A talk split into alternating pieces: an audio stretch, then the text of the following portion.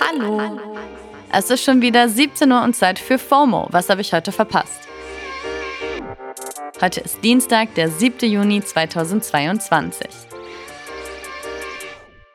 Mein Name ist Dana Sarin und heute geht es um Punks auf Sylt, das offizielle Ende eines 14-jährigen Beefs und den neuen Schrecken in Clubs.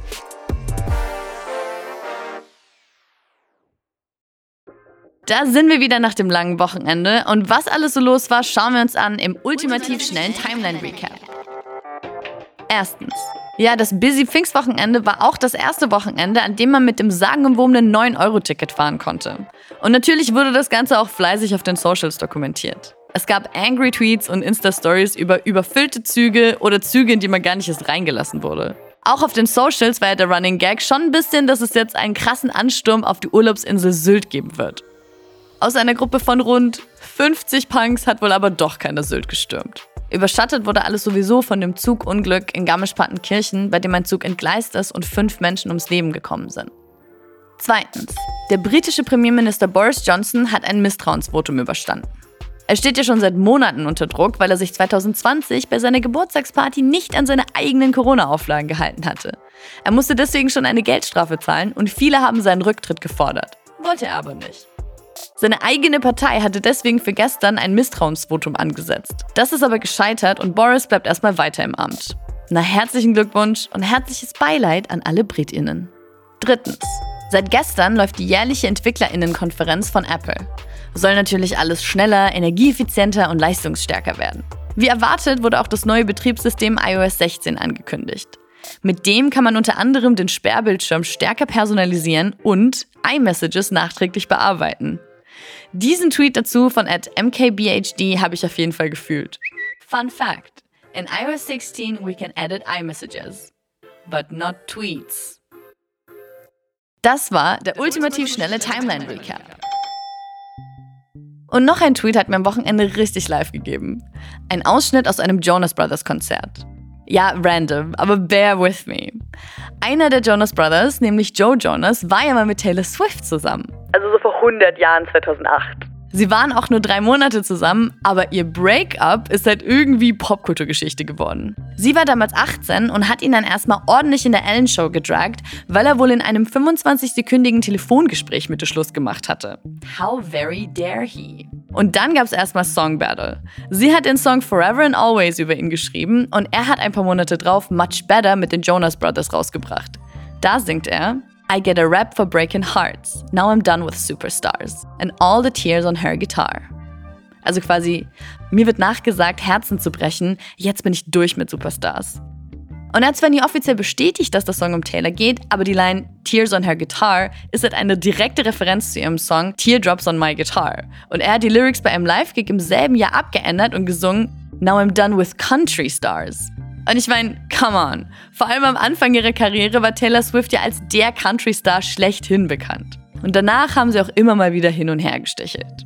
Naja, mit den Jahren sind sie beide wohl etwas milder geworden und haben auch beide in Interviews gesagt, dass sie ihre Taten von früher bereuen. Und jetzt scheint der Beef ganz in musikalischer Manier offiziell vorbei zu sein. Die Jonas Brothers haben ja gerade eine Residency in Las Vegas und ein kurzes Video von einem Konzert ist am Wochenende super viel auf Twitter rumgegangen. Joe Jonas hat wieder die Lyrics von Much Better abgeändert und singt aber diesmal I get a rap for breaking hearts, now I'm cool with superstars. Aww.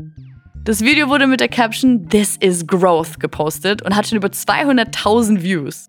Und auch in den Kommentaren freuen sich alle, dass dieses Kapitel endlich abgeschlossen ist. Userin Zoe schreibt zum Beispiel: We love supportive exes. Yes, we do.